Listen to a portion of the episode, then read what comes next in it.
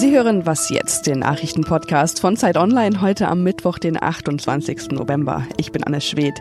Wir sprechen heute über Friedrich Merz und über genveränderte Babys. Jetzt aber erst die Nachrichten. Der Konflikt zwischen Russland und der Ukraine spitzt sich weiter zu. Angefangen hat ja alles am Wochenende, als Russland ukrainische Schiffe angegriffen hat. Seit heute gilt in der Ukraine das Kriegsrecht. Das bedeutet, dass der ukrainische Präsident Poroschenko für die nächsten 30 Tage alle Vollmachten hat. Das heißt, er kann also zum Beispiel Ausgangssperren verhängen, Demonstrationen verbieten oder auch die Medien regulieren. Poroschenko sagte noch am Abend, es drohe ein groß angelegter Krieg. Russland hätte nämlich offenbar die Anzahl Anzahl der Truppen an der Grenze erhöht. Der Konflikt sorgt auch international für große Besorgnis. Die EU denkt über Sanktionen nach. US-Präsident Trump hat damit gedroht, ein geplantes Treffen mit dem russischen Präsidenten Putin abzusagen und die Vereinten Nationen rufen zur Zurückhaltung auf. Auch Bundeskanzlerin Angela Merkel bemüht sich um eine Deeskalation in dem Konflikt. Sie sagt aber auch, dass sie noch kein endgültiges Urteil abgeben könne, weil Russland und die Ukraine sich gegenseitig die Schuld geben für das, was da am Wochenende passiert passiert ist. Wie kann das Zusammenleben von Muslimen und Deutschen in Deutschland verbessert werden? Um die Frage geht es bei der Deutschen Islamkonferenz, die heute in Berlin beginnt. Eröffnet wird sie von Innenminister Horst Seehofer. Er fordert, dass sich Muslime in Deutschland von dem Einfluss aus dem Ausland befreien sollen. Wichtig ist Politikern verschiedener Parteien, wie beispielsweise dem grünen Politiker Cem Özdemir, dass Muslime akzeptieren müssen, dass in Deutschland das Grundgesetz als Leitfaden für das Zusammenleben gilt. Diskutiert werden sollen also vor allem Ansätze, wie sich der muslimische Glaube und die damit verknüpften Überzeugungen mit deutschen Werten zusammenbringen lassen. Redaktionsschluss für diesen Podcast ist 5 Uhr.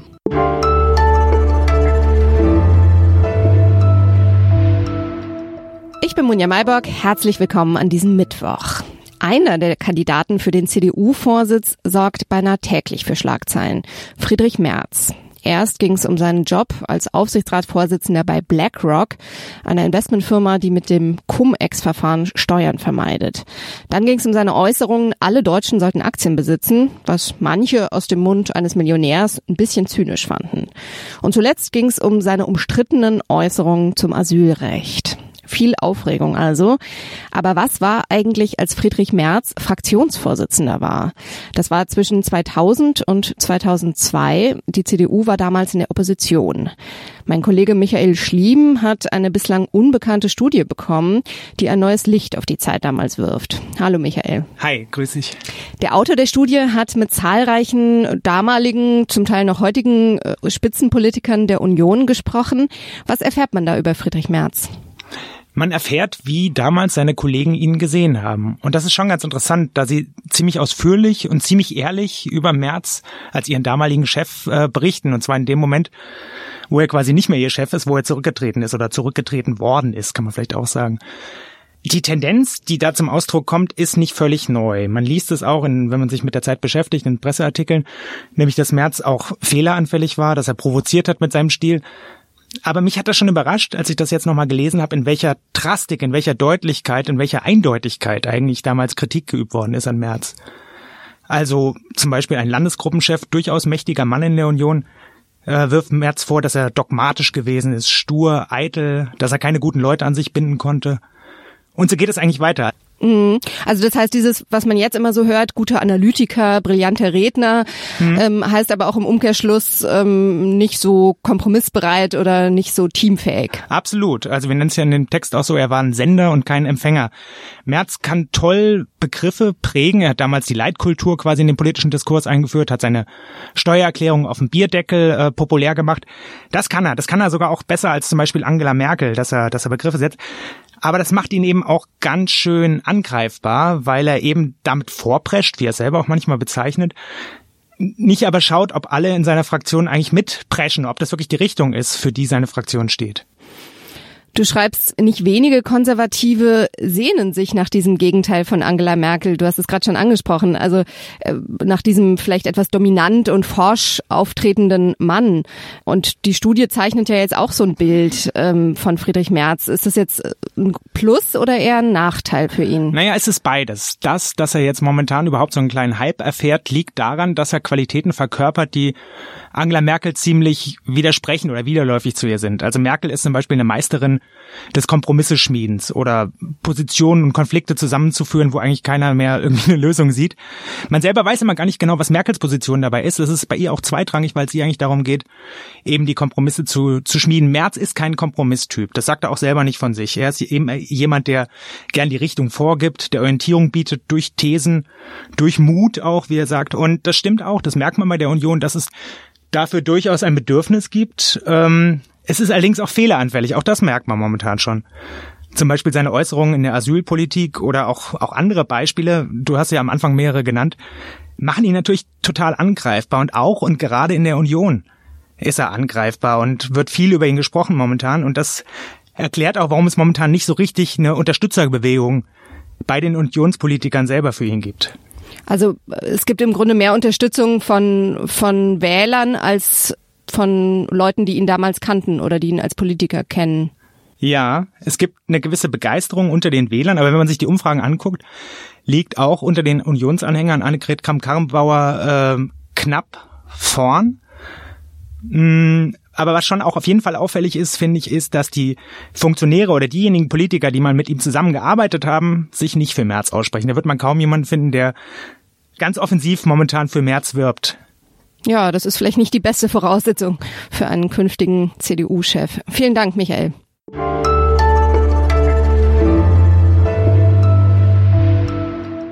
Und sonst so?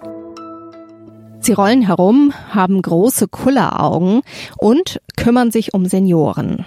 Zwei menschenähnliche Roboter sind heute zu Besuch in einem Frankfurter Altenheim. Sie heißen Pepper und Peppa und sollen vielleicht schon bald das dünn besetzte Pflegepersonal entlasten. Zum Beispiel könnten die Roboter die Senioren mit Musik und Pantomime unterhalten. In Japan, wo die Bevölkerung ja sehr alt ist, da ist Pepper schon im Einsatz, aber andere Länder, andere Sitten. Der Roboter ist dort anders programmiert. Statt Musik und Pantomime gibt's für japanische Senioren Tai Chi und Ratespiele.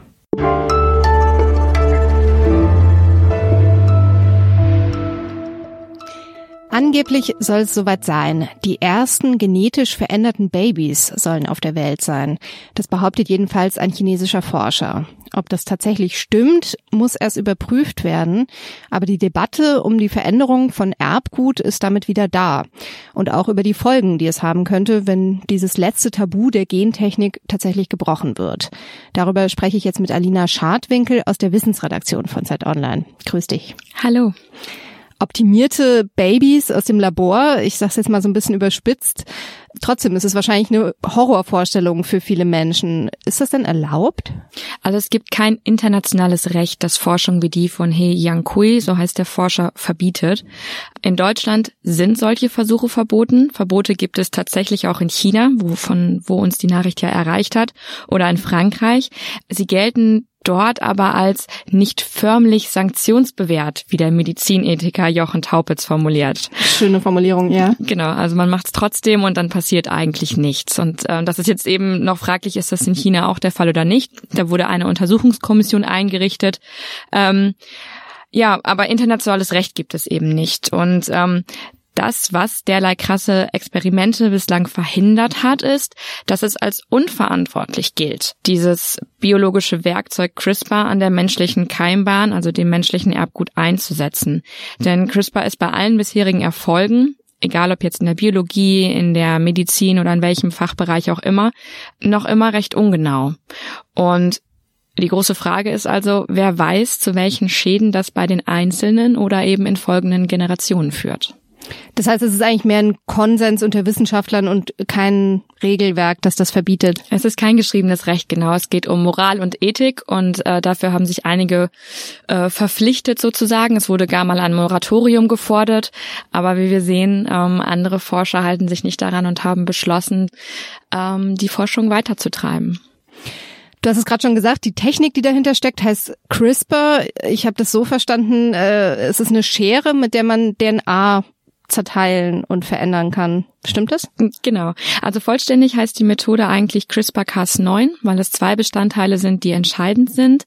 Wir sagen immer gerne kurz CRISPR, weil es doch ein bisschen griffiger klingt. Und man nennt das Ganze eine Genschere, weil man damit tatsächlich das Erbgut an exakter Stelle schneiden kann. Also man zerteilt den Erbgutstrang vollständig, was wiederum Reparaturmechanismen in Gang setzt. Also so ein zertrennter Strang möchte sich eigentlich wieder neu bilden und wieder komplett sein, auch wieder sehr grob formuliert. Und diesen Reparaturmechanismus machen sich Forscherinnen und Wissenschaftler zu nutzen, weil sie, indem sich da gerade was Neues bildet, einzelne DNA-Buchstaben austauschen können, größere Teile eines Gens entfernen oder gar komplette Sequenzen einfügen können. Wir haben jetzt gerade nur über genetisch veränderte Babys, ungeborene Babys gesprochen, aber man kann, es gibt auch andere Möglichkeiten oder es gibt auch äh, sozusagen Gutes, was man damit tun kann? Auch Gutes. Die Formulierung finde ich spannend, denn ähm, ja, He hat was Verwerfliches getan, weil es wirklich unmoralisch ist und absolut unnötig, was er da in seinem Versuch versucht hat, wenn er es denn gemacht hat. Auch hier wieder wir wissen es nicht. Das macht die Technologie selbst ja aber nicht schlecht. Sogar man könnte fast sagen, im Gegenteil, wenn sich herausstellt, dass der Forscher die Wahrheit gesagt hat, dann hat er damit bewiesen, dass sich mit CRISPR all das machen lässt, was sich die Wissenschaft erhofft und wovor sie seit Jahren auch schon warnt. Bislang gibt es einfach keine andere Methode, mit der sich so einfach, günstig und effizient Erbgut bearbeiten lässt. Und das funktioniert in Zellen von Bakterien, von Pflanzen, von Menschen. Gut ist also, dass richtig eingesetzt diese Technik die Landwirtschaft verbessern kann, neue Therapien ermöglichen und damit Leben retten. Danke dir. Danke dir. Und das war's für heute bei Was jetzt? Wenn Sie uns sagen wollen, was Sie von genetisch veränderten Babys halten oder wenn Sie Anmerkungen zu unserem Podcast haben, dann schreiben Sie uns gern an wasjetzt@zeit.de. Tschüss.